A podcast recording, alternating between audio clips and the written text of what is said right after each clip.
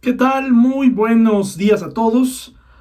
Vamos a estudiar la palabra de Dios en esta mañana. Sean todos bienvenidos. Les enviamos un fuerte abrazo, especialmente a todos los que se encuentran batallando con esta enfermedad, con los que han tenido eh, enfermedades eh, recientemente a consecuencia de esto, eh, a los que han tenido pérdidas familiares. Lo sentimos mucho están en nuestros pensamientos, en nuestras oraciones. Le pedimos a Dios que pronto puedan salir adelante de esto.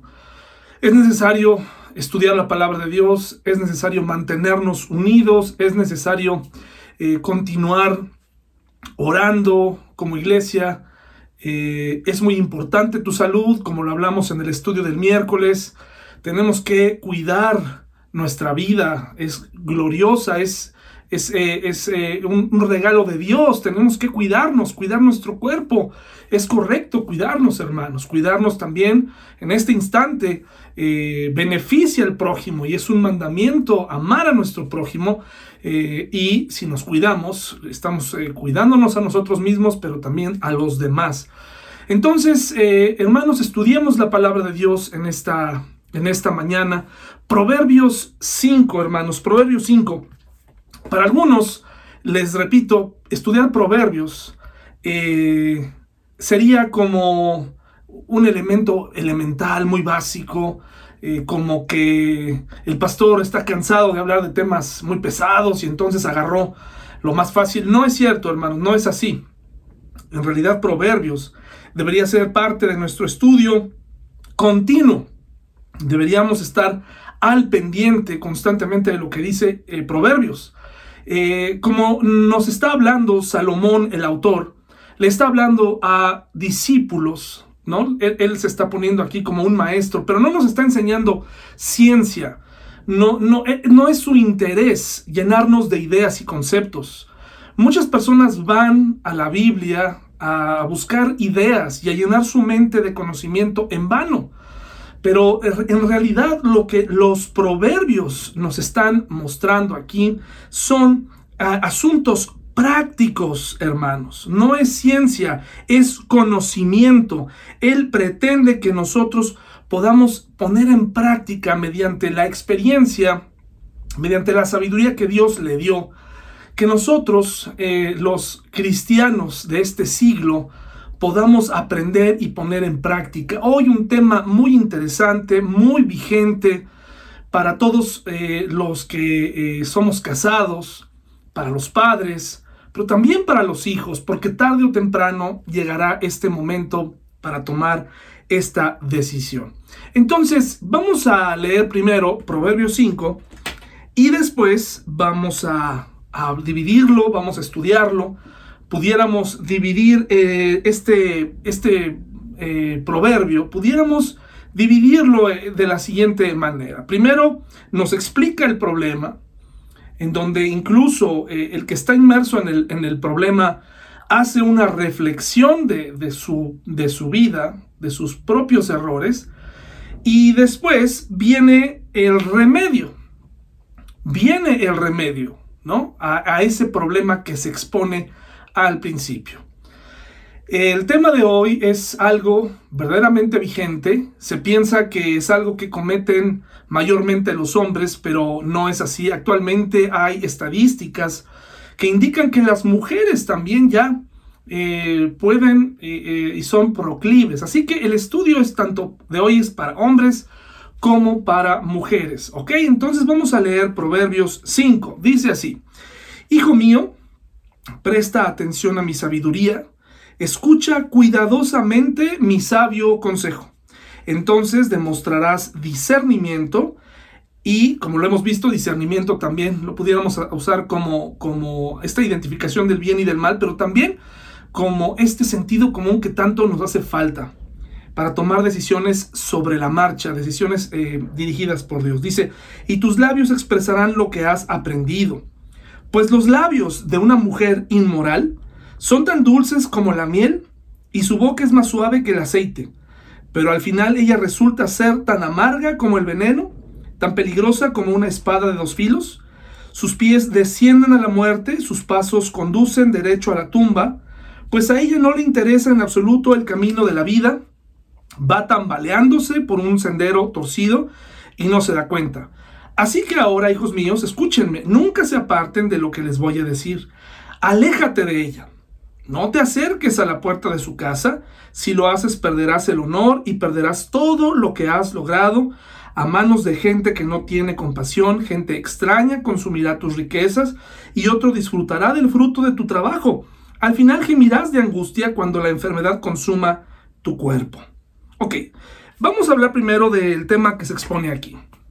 Habrá alguna mente perspicaz, alguna mente que está pensando inmediatamente, bueno, pero ¿por qué una mujer? ¿Por qué no se habla de un hombre? ¿Por qué siempre las mujeres tienen la culpa? ¿Por qué eh, se está eh, poniendo a la mujer como modelo de inmoralidad? No, no, no. Aquí está hablando de una mujer en especial. Y me parece que eh, Salomón está hablando de un oficio en especial que está representando la inmoralidad o el problema, la, la prostitución. ¿Verdad? No está hablando de las mujeres, está hablando de un tipo de mujer. Y me parece que también aplica para un tipo de hombre, aquel hombre seductor. Vemos las palabras que se están utilizando aquí, palabras muy interesantes que dice son como eh, sus labios, dice aquí de una mujer inmoral, son tan, son tan dulces como la miel y su boca es más suave que el aceite. Salomón sí que sabía eh, eh, usar eh, los, eh, los, em, las metáforas perfectas. Sí que era un romántico, ¿no? Ahí está su cantar de los cantares. Esta poesía con la que escribe a, la pareja. Y aquí nos dice, esta mujer, sus labios eh, son como la miel y su, y, su boca como el aceite. O sea, es fácil de digerir, es delicioso. Y hermanos, pues ya adivinó, estamos hablando de la inmoralidad y del adulterio. Es un tema común. Ahora, por favor, no pienses inmediatamente eh, que en tu mente dices, yo no he engañado a mi esposa físicamente. Estoy hablando para todos nosotros, los hombres, que tal vez en nuestra mente alguna vez hemos llegado a considerar alguna otra opción. Que incluso eh, este adulterio espiritual por otras ideas, estas ideas que provienen de lugares eh, eh, externos, de, inmorales que nos conducen al camino incorrecto. Aquí obviamente está hablando literalmente de, apartarse, ¿no? De, de, caer en inmoralidad en pos de una mujer seductora que se dedica a eso. Pero también, bueno, tenemos que entender que no necesariamente nos está invitando a, o, que nos está advirtiendo de, no ir a, recurrir eh, con una prostituta, ¿verdad? O con un hombre dedicado a esto. Eh, sencillamente nos está explicando del principio y la facilidad con la que un hombre puede, puede ser cautivado a los brazos de otra mujer. Puede ser, o de otro hombre, puede ser que en este momento o desde hace tiempo tu mente ya no está eh, con tu esposa o con tu esposo. Puede ser que todas esas cosas que dejaste crecer, todas esas conversaciones no, eh, que no se han llevado a cabo, que han terminado en discusiones, esa inmadurez, esta cierta irresponsabilidad o romanticismo con la que se ve la unión de pareja en donde se quita a un lado el compromiso. A muchos no les gusta hablar del compromiso, quieren hablar del romanticismo, relacionan el, el compromiso con la parte aburrida, pero es necesaria porque el compromiso es precisamente este, este pegamento del amor. Esto que te permite, recuerda que el amor es una decisión, entonces el compromiso te permite recordar eh, todo, a lo que, todo lo que dijiste el día de tu boda. Es fácil ser a los hombres ser románticos, decir cosas para obtener ciertas, ciertas circunstancias, igual las mujeres. Hoy en día hay una estadística que eh, incluso la, mujer actual eh, puede llegar a engañar a su esposo eh, desde más temprana edad. Están casi empatados ya. Esta liberación femenina las ha llevado también a ellas a decir, bueno, ¿y, yo por qué no? ¿Verdad? Sin embargo, es el hombre el que normalmente llega a, esta, a tomar esta decisión. ¿Ok? Entonces vemos el panorama y nos advierte este hombre, ten cuidado, ten mucho cuidado porque es fácil deslizarse, es fácil, no te acerques a su puerta. Dice, ¿cuántas oportunidades hemos podido tener? Tal vez tú piensas que tu esposa, que tu esposo ya no es el mismo de antes, que eh, tristemente entraste con falsas expectativas al matrimonio porque te sentías solo, te sentías sola, porque veías todo muy, muy bonito y pensabas que casarte era el siguiente paso. Desafortunadamente en nuestra fe cristiana maravillosa, hermosa, llena de sabiduría de Dios, etc., hay cosas humanas que nos hacen que los hombres y las mujeres cometamos ciertos errores. Por ejemplo, yo crecí en una iglesia en donde prácticamente la chica que tú escogías para que fuera tu novia, tenías que casarte con ella.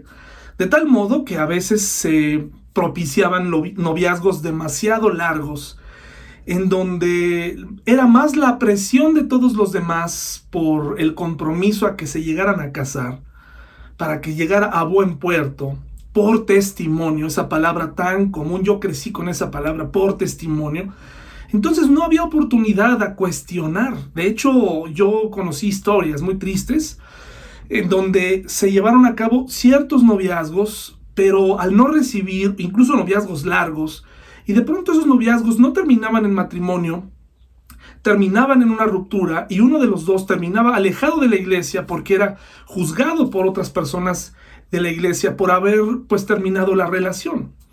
Eh, no hay mucha orientación en las iglesias respecto a los noviazgos. Tú que estás creciendo, eh, empieza a surgir en ti el deseo de conocer a alguien. Eh, este, esta idea romántica del príncipe con el que crecen nuestras hijas, azul, y, una realidad un poco distinta cuando llega a, tu vida esa persona. necesitas orientación, necesitas buscar consejo. Entonces aquí vemos cómo eh, ya una vez que estás casado, una vez que tienes este compromiso, incluso antes, eh, se nos invita a irnos preparando como hombres y mujeres para evitar la caída. Si tú en este momento estás en, una etapa de tu matrimonio en donde ya no observas a tu esposo eh, tan atractivo como antes, empiezas a ver sus defectos, hay que hacer varias, varios análisis, hay que preguntar por qué perdí este, este enamoramiento que tenía de mi esposa. Fueron mis falsas expectativas, fue que de pronto mi esposo perdió autoridad en, en, casa, fue tal vez un descuido, pasa también que los matrimonios, tanto hombre como mujer, nos llegamos a descuidar físicamente, llegan los hijos, ya no nos importa el esposo, ya no nos importa la esposa, el esposo se refugia en su trabajo, pensando equivocadamente que que tal vez en, la calle encontrará a una mujer que lo entienda. Eso es un, eso es un cuento, eh, una, mujer que sí platique. Pero por otro lado, eh, hay un porcentaje de razón en eso. Puede ser que la esposa siempre esté ocupada, siempre esté afanada, siempre esté eh, exponiendo problemas, siempre esté, que incluso en la vida sexual ya no haya interés, por el maltrato. Los hombres eh, quizá queremos tener eh, una intimidad con nuestra, nuestra, esposa, pero tal vez nos ha faltado también ser mejores proveedores. La mujer resiente todo eso porque en los roles que tenemos como esposos, tenemos que suplir sus necesidades. Estoy hablando independientemente de que ambos trabajen. Nosotros fuimos llamados, nuestro rol principal es ser proveedores. Y las mujeres necesitan que el hombre trace esa ruta. Cuando la mujer se da cuenta que el hombre ha renunciado a ver por ella o a ver por sus hijos o a no dar la cara por ella, esa parte también íntima eh, se apaga. Entonces, las mujeres son las que generalmente luchan más por su matrimonio y están dispuestas a ceder. Bueno, entonces tenemos que hablar como matrimonios, tenemos que platicar en qué hemos estado fallando, qué estoy haciendo bien, qué estamos haciendo mal. Y tenemos que darnos ese tiempo para hablar, el, comunicarnos, el, exponer qué es lo que pasó, por qué nos vemos diferentes a no sé cuántos años lleven ya de casados, pero son exactamente las mismas personas. Sin embargo, ahora eh, la vida, la rutina, nos ha transformado y, por eso ahora decimos, es que ya no es la misma, ya no es el mismo. Y por lo tanto nos dejamos engañar con esta idea de que busques a una sustituto, a un sustituto. Eh, el otro día estaba leyendo una, una de estas novelas. Ya, saben que, de, las, de, las, novelas hacen, hacen películas, ¿no? Y, estaba hablando de, estaba viendo esta historia de una pareja eh, que deciden eh, llegar, llegar a un acuerdo en donde dicen, bueno, tú y yo tenemos hijos, tú y yo tenemos un matrimonio largo, eh, nos amamos, pero nuestra vida sexual no funciona. Entonces, ¿qué te parece? Hablan los dos, después de haber sido infieles, después de haber roto su, su, compromiso, una noche dicen, bueno, ¿qué te parece si tenemos relaciones con otras personas, pero tú y yo venimos y seguimos siendo esposo y esposa y seguimos viviendo nuestras vidas y seguimos, pero la parte sexual la vivimos con alguien más. Qué, qué, tremendo acuerdo y qué, qué locura, ¿no? Eh, en el mundo esta es una sugerencia. Eh, imagínense, y llegan a, a este acuerdo, en este libro, se narra cómo llegan a este acuerdo. Bueno, solamente leí esa parte, me pareció interesante este fragmento ¿no? de, este acuerdo. Bueno, nosotros en México tal vez no somos tan abiertos, hay parejas que tal vez sí, pero tal vez en nuestra mente hemos decidido contarle a una amiga lo que, cómo nos sentimos. Eh, hemos decidido platicar con ella, compartirle nuestras tristezas o cierta información personal y con nuestra esposa hemos decidido ya no hablar con ella de estos temas porque pensamos que no nos va a entender. Y eso es un prejuicio.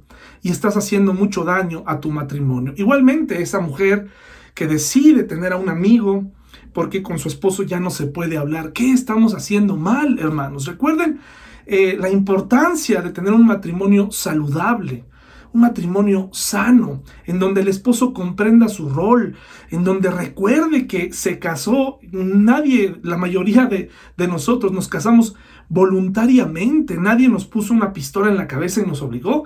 ¿Por qué comportarnos así ahora? Entonces el, proverbista nos dice, ten cuidado porque es más fácil de lo que tú crees. Agréguele a esto la presión eh, mediática, el que el hombre a cierta edad tengamos crisis, que queramos estar en el juego, en, la mirada de las mujeres, que, este bombardeo de la pornografía ahora tan accesible, tan fácil, eh, increíblemente fácil, hermanos, acceder a ella, usted lo sabe, no tengo por qué contarle, usted sabe, tanto para hombres como mujeres, sorpréndase, esto también es una actividad que ya las mujeres practican también. Entonces, eh, todo esto, agréguele, eh, bombardea el matrimonio. nos acaba, nos va terminando y, esto repercute en los hijos. Probablemente no has sido infiel físicamente hablando, pero en tu mente tal vez has engañado a tu esposa muchísimas veces o a tu esposo. Una de las cosas que yo le aconsejo a los jóvenes que recién se casan es no compares a tu esposa con, a tu esposa con actrices, no compares a tu esposo con actores, no salgas con, con que, ay, ahora qué guapo es, etc. ¿Por qué? Porque eso es faltarle al respeto a esta unión sagrada. Es muy importante que respetes esta, esta unión. No es como, bueno, pues ese es mi actor favorito, me encanta, pero bueno, pues este, me quedaste tú y me casé contigo porque no tengo acceso a él. ¿Te das cuenta de lo que podemos hacer indirectamente? Podemos lastimar. No hagas algo que pueda lastimar a tu esposo o a tu esposa o a tu futuro esposo, a tu futura esposa. No comiences así. No comiences pensando, eh, mucha gente se casa pensando, pues a ver cuánto duramos. ¿Te imaginas qué mentalidad tan terrible el, considerar o el pensar, pues a ver si la hacemos? o las parejas que tan solo al primer problema se quedan en el camino. Y no son problemas serios. ¿eh? Muchas personas tienen problemas por dónde van a pasar la Navidad, eh, quién va a administrar el dinero, quién gana más, eh, gastos innecesarios. Hermanos, no vale la pena. Tenemos que hablar y, y salvar nuestro matrimonio y buscar agradar a Dios con esto. ¿Verdad? Perdón, porque si no, porque si no, hermanos, vamos a caer en este asunto de la inmoralidad. Esto, este pasaje no es exclusivo para hombres, es para mujeres también. Es fácil deslizarse. Y el pecado, hermanos, el pecado, disculpe la palabra, es delicioso. El pecado es atractivo, las consecuencias no. Pero es sí que es atractivo, hermanos. Entonces tenemos que tener cuidado y nos lo está diciendo un hombre, nos lo está contando un hombre que desafortunadamente tuvo muchas esposas. Yo no sé si esto lo escribió antes o después de.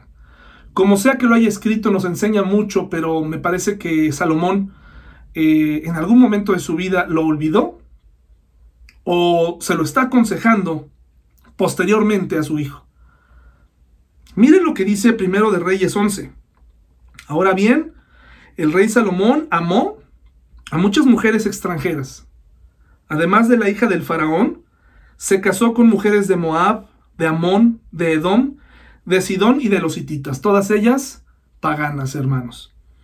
El Señor había instruido claramente a los israelitas cuando les dijo no se casen con ellas porque les desviarán el corazón hacia sus dioses. Sin embargo, Salomón se empecinó en amarlas y prepárese, hermano y hermana, en total tuvo 700 esposas de cuna real y 300 concubinas. En efecto, ellas apartaron su corazón del Señor. Eh, apartaron el corazón del hombre más sabio, el que en vez de riquezas le pidió sabiduría a Dios. Cuando Salomón ya era anciano, ellas le desviaron el corazón para que rindiera culto a otros dioses, en lugar de ser totalmente fiel al Señor su Dios como lo había sido David su padre. Y aquí hay que hacer una anotación. David, su padre, también tuvo varias esposas. La poligamia o el tener varias esposas no estaba autorizado por Dios. En su voluntad permisiva, Dios, como lo dice eh, eh, el adjetivo, permitía. Permitía que los hombres tomaran sus decisiones, pero también permitía las consecuencias. Recuerde que David, padre de Salomón, murió sin ninguna de sus esposas al lado. Tenía que contratar a una chica para que durmiera cerca de él y le diera un poco de calor. Entonces aquí, eh, a donde se refiere que fue fiel, es que David se, dio cuenta hasta el final de su error y no se desvió a otros dioses. Esta no es una autorización para entonces decir, bueno, mientras yo me arrepienta, pues este, yo puedo seguir pecando. No, eso sería una un error, ¿no? Aquí estamos hablando de una vida que ya sabemos el principio y el final, y estamos dándonos cuenta de sus consecuencias. Y como David siempre reconoció y siempre supo quién era delante de Dios, un pecador, ¿de acuerdo? Y aquí Salomón dice que sí se apartó, es decir, estas mujeres sí lo apartaron y aquí vemos las consecuencias. Salomón rindió culto a Astoret, la diosa de los Sidonios, y a Moloch, el detestable dios de los amonitas. De ese modo Salomón hizo lo malo a los ojos del Señor y se negó a seguir al Señor en forma total y absoluta, como lo había hecho David su padre. Incluso construyó un santuario pagano para Quemos, el detestable dios de Moab, y otro para Moloch, el detestable dios de los amonitas, en el monte de los olivos, al oriente de Jerusalén. Salomón construyó estos santuarios para que todas sus esposas extranjeras quemaran incienso e hicieran sacrificios a sus dioses. Esto es lo terrible, lo que provoca el, el adulterio, lo que provoca la inmoralidad en una familia. En este caso, él era el rey todo lo que ocasionó y me parece que por eso Dios permite que también se destruya ese templo que él construyó porque no podía él permitir que este hermoso templo que Salomón construyó, también él construyera otros templos, ¿verdad? Para, para estas mujeres, como lo terminó haciendo. Sin embargo, Salomón aquí, en este proverbio, en este proverbio número 5, nos está hablando nos está diciendo, ten cuidado porque desvían y vemos las consecuencias. Si desvían tanto los hombres como las mujeres. De ahí, hermano, hermana, jovencita, eh, joven, que se nos advierta también en, el Nuevo Testamento a través de Pablo y se nos invita a las personas que están eh, noviando, están pretendiendo que, tengamos este discernimiento y sentido común para elegir con quién nos vamos a casar. Porque Aparentemente pensamos que en el nombre del amor, eh, pues nuestro esposo eh, llegará a conocer a Dios. Si tú ya eres una cristiana de años, si tú creciste en un hogar cristiano, eh, ¿qué te enseña tu andar con Cristo? ¿Cuál es tu sentido común? Pues buscar a una persona que ame a Dios, porque por sentido común, si no lo haces, va a llegar el momento en el que vas a tener que decidir entre tu fe y Él. Y vas a tener que aguantar, porque el matrimonio es un compromiso. O sea, no te quiero hablar desde el punto de vista de que ahora ellos son nuestros enemigos. O que, o que debemos odiar a, los, a las personas que no creen. No, eh, para nada. Solamente estoy hablando aquí que en un asunto tan delicado, tan íntimo, tan personal, donde vas a compartir tu vida con alguien, donde juntos van a procrear o, buscan procrear, pues eh, por sentido común, en, tu, en, tus andares cristianos, en tu caminar, pues lo, obvio es buscar a alguien que, que, crea lo mismo que tú. Y ahí es donde muchos fallan, ¿no? Y dicen, es que aquí no hay nadie en la iglesia. O tal persona está, sus características físicas no me gustan. O, bueno, nuevamente tu sentido común y tu andar en Cristo te va a permitir esperar, aguantar a que llegue ese momento. Podrás darte la vuelta, si en tu iglesia no hay jóvenes, date la vuelta en, otras iglesias, ¿verdad? Este, eh, y, creo que eso es mucho mejor. Si tú le pides a Dios ayuda, me parece que se vale. Y me parece que se vale eh, ir a un campamento cristiano. Y ahora también te debo decir, desafortunadamente, desafortunadamente, pues ser cristiano, eh, pero escucha bien, ser cristianos inmaduros no es garantía para que un matrimonio funcione. Porque muchos cristianos inmaduros se casan, muchos cristianos inmaduros tienen hijos en común o se embarazan antes de comprometerse y el matrimonio falla. Entonces aquí tenemos que caminar con Dios, esa es la clave. La regla para que el matrimonio funcione es Cristo, es Jesús. Esa es la clave. Solamente a través de Él podemos negarnos a nosotros mismos. Podemos voltear la mirada ante los hombres. Siempre nos gustarán las mujeres y a las mujeres los hombres. Pero nosotros los hombres que siempre estamos pues eh, viendo deportes o, o, que tenemos más despierta esta idea de o ese triste defecto de cosificar a la mujer, pues llegamos a, desear, a, adulterar con ellas en nuestro corazón. Solamente Jesús nos puede dar este valor para desviar la mirada. Ahora, hermano y hermana, Salomón hace y nos dice los peligros de la, inmoralidad, lo que te va a pasar. Dice aquí, nos advierte, y, lo acabamos de ver en su propia vida, qué fue lo que le pasó. Dice, si lo haces perderás el honor perderás lo que has logrado. Eh, los divorcios están a la orden del día, hermanos. Eh, a manos de gente que no tiene compasión. Pobres abogados, ¿verdad? Gente extraña consumirá tus riquezas y otro disfrutará del trabajo de tu trabajo, disfrutará del fruto de tu trabajo.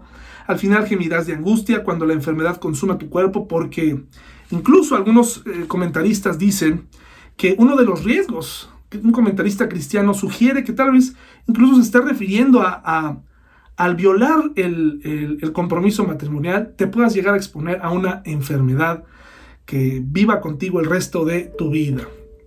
También a eso nos puede llegar, pero también el estrés de una separación, de un enamoramiento. Hermanos, nadie está exento.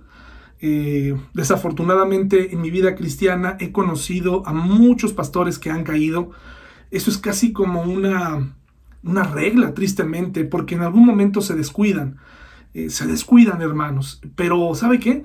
Eh, nos corresponde a nosotros, como varones, estar al tanto y también las esposas nos tienen que ayudar a, no eh, dejarnos atrás, no dejarnos fallar. me parece que algo que se nos olvida en los matrimonios es que antes de ser novios fuimos amigos y, y esa amistad se debe recuperar.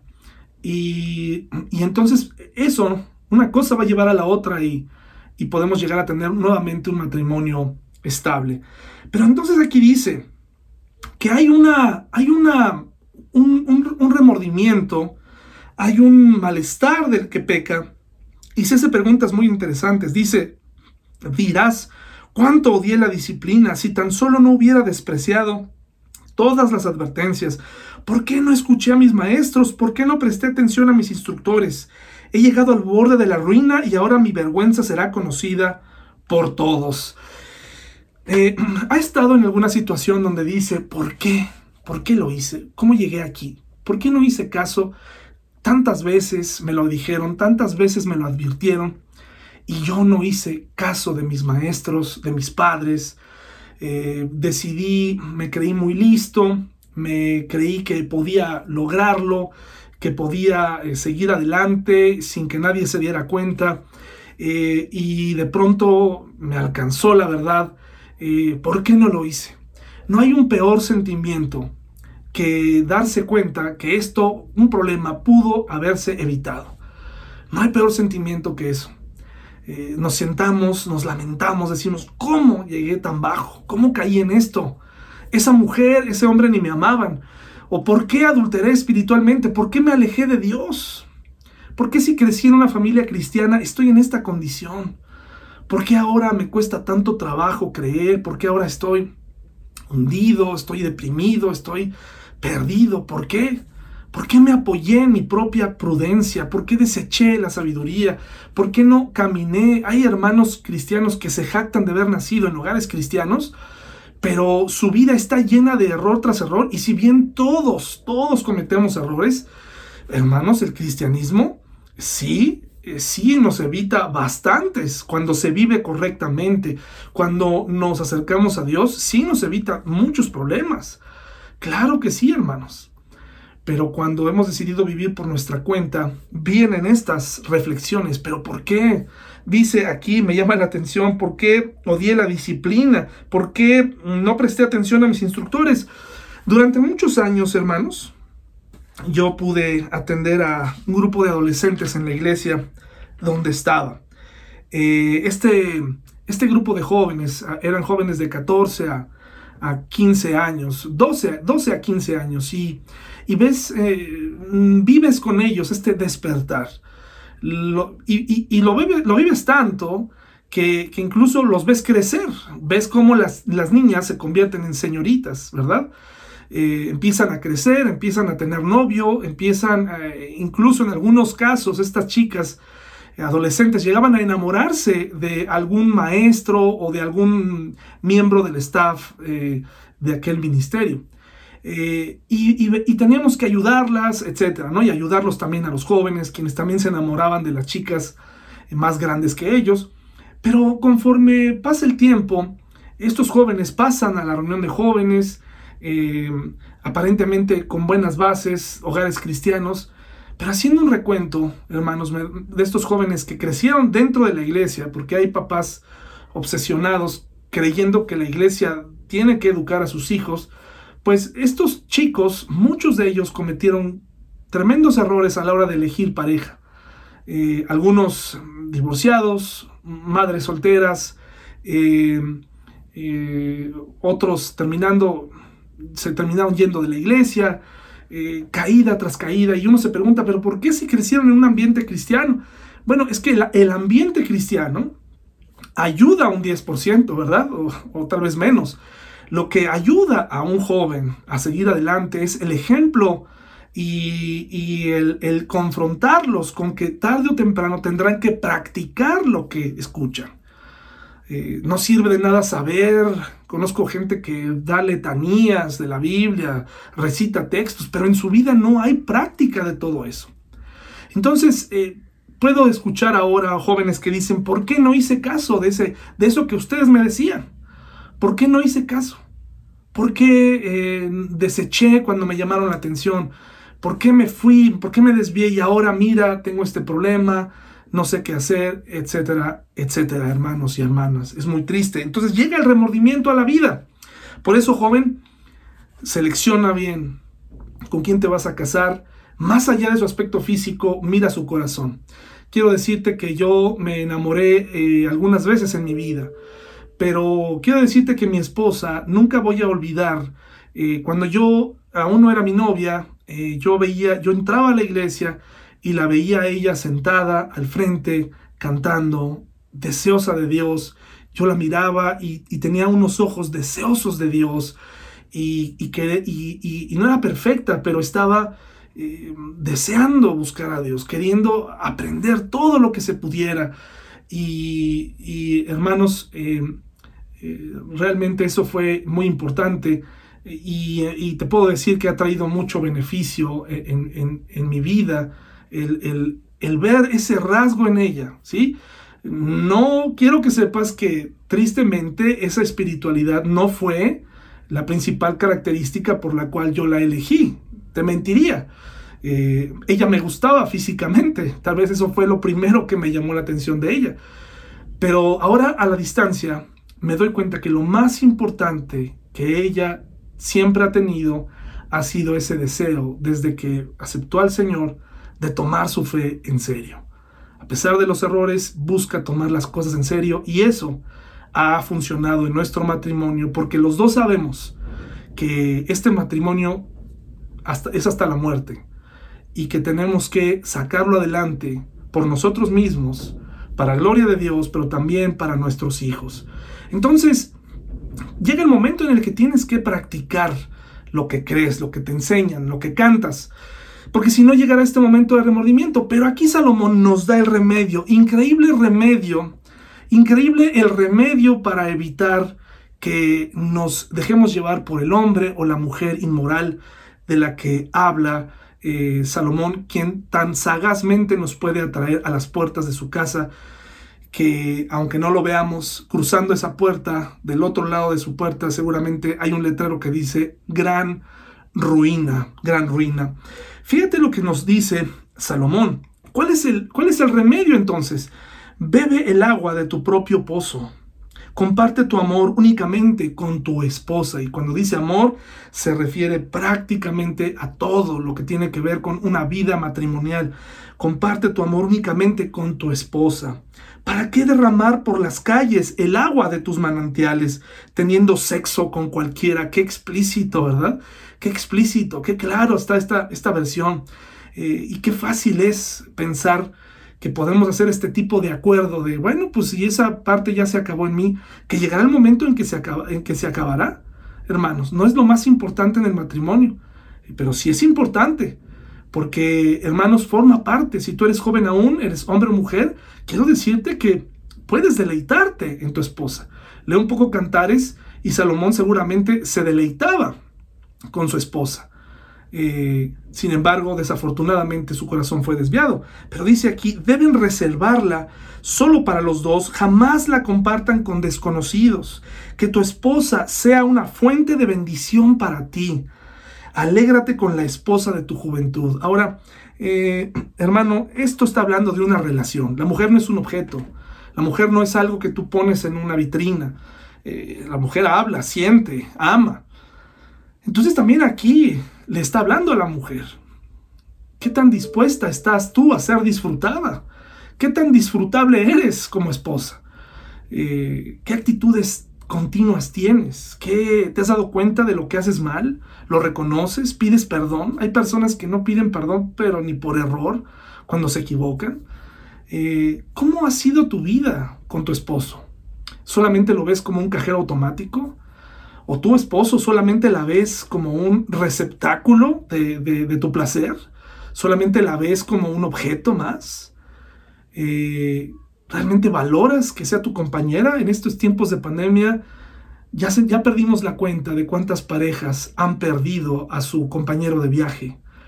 Si aún lo tienes, valóralo. Valóralo. Que no se te vaya el tiempo peleando. No te casaste con él o con ella por casualidad. Ya pasaron los años. Si, al principio creíste que un error era un error, ahora habla para que se convierta en un acierto. En Cristo se pueden resolver los problemas. No te, no te estanques en los errores. Si alguno de los dos cometió un error, es momento de regresar a este principio y volver a disfrutarse mutuamente para que no haya tentación afuera. Y no estoy hablando solamente de sexo, hermanos y hermanas. Estoy hablando de esta comunión juntos, de sentarse a platicar, de sentarse a planear, de sentarse a llorar juntos. Y por supuesto, hermanos, a orar juntos. Pero yo te voy a decir algo, yo insisto en que la vida eh, espiritual es personal. Yo no digo que yo nunca oro con mi esposa, pero yo les digo a los que recién se van a casar, oren cada uno por su cuenta, oren, mutuamente. A veces cuando oramos en pareja, decimos en voz alta lo que queremos que nuestra esposa escuche. Y tal vez habrá oraciones que se tienen que hacer juntos, pero tú en la soledad con Dios tienes que resolver muchos problemas. Eh, has dejado de arreglarte, mujer, has dejado de verte atractiva, tú hombre has, dejado, te has descuidado totalmente, eh, ahora ya eres una persona totalmente indistinta, eh, con malos hábitos, no has cuestionado tus hábitos, eres un macho o eres una reina intocable, eres una princesa que todo le molesta, eso no va a funcionar en tu matrimonio. ¿Cómo podemos llevar a cabo este consejo si ninguno de los dos está dispuesto? Dice, alégrate con la esposa de tu juventud. Es una sierva amorosa, una gacela llena de gracia, ¿sí? O eres un león enjaulado, o eres un, eres un león, un león cazador, un tigre cazador. ¿Quién eres? ¿Verdad? Porque aquí se describe que eres una sierva amorosa. La mujer dice la palabra de Dios que es una ayuda idónea, ¿verdad? Pero para que sea ayuda idónea, el hombre se tiene que dejar ayudar por la ayuda idónea. Y la ayuda idónea pues está hecha ahí a la medida para ayudar. Entonces el hombre tiene que aprender a escucharla, dejarse ayudar por la ayuda idónea. Y la ayuda idónea pues tiene que ayudar. Y ayudar a veces es incluso enfrentar y, recordarnos cuando hacemos las cosas mal. Fíjate lo que dice después, que no te sonroje, pero es así, que tus pechos, que sus pechos te satisfagan siempre. Mira, ya está calor me dio aquí, ¿verdad? Que siempre seas cautivado por su amor. Está hablando de un aspecto muy, muy íntimo, muy personal. No hay nada mejor que estar con tu esposa. No hay nada mejor que estar con tu esposo. Si los dos están en comunión, no hay nada mejor. Y sabes que tus hijos van a notar esta unidad. Hijo mío, ¿por qué dejarte cautivar por una mujer inmoral o por un hombre inmoral? O acariciar los pechos de una mujer promiscua, totalmente explícito y claro. ¿Por qué dejarte engañar por una hora, 15 minutos de placer, 3 minutos? Eh, cuando puedes tener todo en casa y tú me dirás que ya hace mucho que no tengo comunión con mi esposa, hace mucho que estamos peleados, ¿qué esperas para arreglar las cosas? ¿Qué esperas para redescubrir? ¿Qué esperas? Y no solamente estoy hablando en el aspecto sexual, parejas de nuestra iglesia y personas que nos escuchan. Probablemente hay madres solteras que dicen, bueno, pero yo ni esposo tengo, ni esposa tengo, yo ni, ni para cuándo me interese. Bueno, pues mira, no te cierres, ¿verdad? Puede ser que Dios pueda darte esta segunda oportunidad. Escucha lo que estoy diciendo aquí porque puede ser que esto ha sido precisamente el problema por el cual eh, tu matrimonio no funcionó. Puede ser que tú también eh, cometiste errores, eso es, eso es seguro. Muchas personas que se separan solamente ven los errores que los demás cometieron, que la pareja cometió, pero ¿y los tuyos? Entonces, eh, hay que analizarlo. Dice, pues el Señor ve con claridad lo que hace el hombre. Examina cada senda que toma. Un hombre malvado queda preso por sus propios pecados, sus cuerdas lo atrapan y no lo sueltan. Morirá por falta de control propio, se perderá a causa de su gran insensatez. ¿Cuánta falta nos hace tener dominio propio, control personal? ¿Cuánta falta nos hace pedirle a Dios por dominio propio? El dominio propio no se genera eh, de la noche a la mañana o frente a la tentación. Es un caminar diario que te permite evitar la caída. Si tú estuviste considerando o estás considerando ya, por ejemplo, separarte, será fácil engañar a tu esposa porque tú solito te pusiste en este estado de gracia o de permiso. Es que mi esposa ya no me quiere. Es el clásico pretexto con el que somos infieles, ¿no? Ay, este, es que mi esposa eh, ya no es cariñosa conmigo. Es que mi esposo ya no es amable conmigo. Y ahí vamos de héroes, ¿verdad? Hermanos, tenemos que tener cuidado porque esto de la inmoralidad es un lazo. En el Talmud eh, se habla de esta araña que pone una, un primer hilo y, continúa eh, alrededor de nuestros pies hasta que se hace una trampa y no puede salir de ella. La inmoralidad, hermanos, es fácil de acceder a ella. Te destruye a ti, destruye a tu familia, destruye a tu mejor amiga, que es tu esposa. Recupera tu matrimonio, hermano y hermana. Platica con ella. Eh, recupérala. Eh, si eres una madre soltera, un padre soltero, analiza por qué las cosas fallaron. Eso, eso te va a ayudar mucho para darle consejo a tus hijos, quienes al no tener la figura paterna, si tú has decidido esperar o poner una pausa en tu vida amorosa, pues te van a preguntar y tú vas a tener que darles consejos, porque se preguntan, bueno, ¿por qué mi papá no está aquí? Pues esto, y, y, y, por qué el matrimonio no funciona? Y tengo miedo a que también me falle a mí, ¿verdad? Entonces tienes que ayudarle. Y si tú eres una mujer o un hombre que eres divorciado eh, o eres viudo, viuda, piénsalo bien antes de continuar una relación amorosa. Piénsalo bien porque también se da mucho entre los cristianos y más afuera que de pronto se ponen a ensayar con diferentes eh, personajes, ¿no? Para activarse en el nombre de sus necesidades y esto trae muchos problemas a los hijos. Los hijos comienzan a confundirse entre el compromiso, si se divorciaron, de bueno, ya rompiste el compromiso y ahora fácilmente estás con una, ahora con otra, y entonces eso es un mal ejemplo. Cuanto antes tenemos que regularizar nuestra situación para explicarle a nuestros hijos que el matrimonio funciona. Lo que no funcionó fuimos nosotros, y más si éramos cristianos, algo hicimos mal. Porque el cristianismo, el, matrimonio es idea de Dios, por lo tanto funciona. Por eso tenemos mucho que explicarle a nuestros hijos, si somos eh, padres solteros o madres solteras.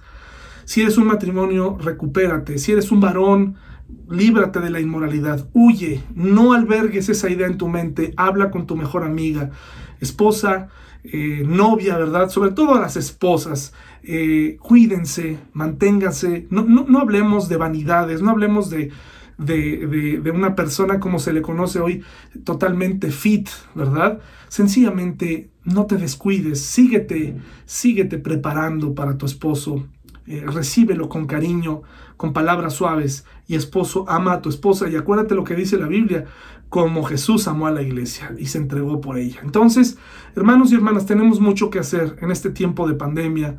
¿Qué te parece si comenzamos reconstruyendo nuestras relaciones personales y nos damos a la tarea de enamorarnos de nuestras parejas y de amarlas hasta que el Señor eh, nos permite estar con ellas?